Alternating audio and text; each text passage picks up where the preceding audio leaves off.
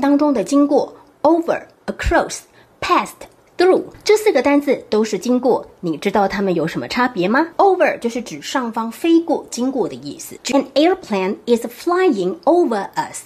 就是呢，有一架飞机呢从我们的上方飞过，这个叫做 over。第二个单词 past 呢，它是指从旁边经过的意思。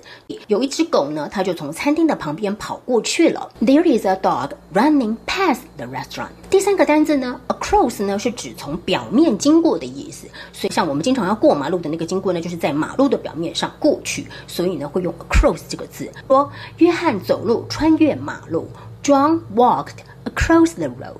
四个单词 through 呢，是指从内部穿过去的意思。说像我们穿线呢，就是这个线呢从这个针的中间那个孔穿过去，或者是像火车啊，它过山洞啊，那我们也是叫做 through。所以呢，这个句子就是 The train is going through the tunnel。以上就是英文当中的四个经过，你学会了吗？学会的话，记得要把这卷这么棒的影片分享给你的好朋友，然后要给老师一颗小爱心哦。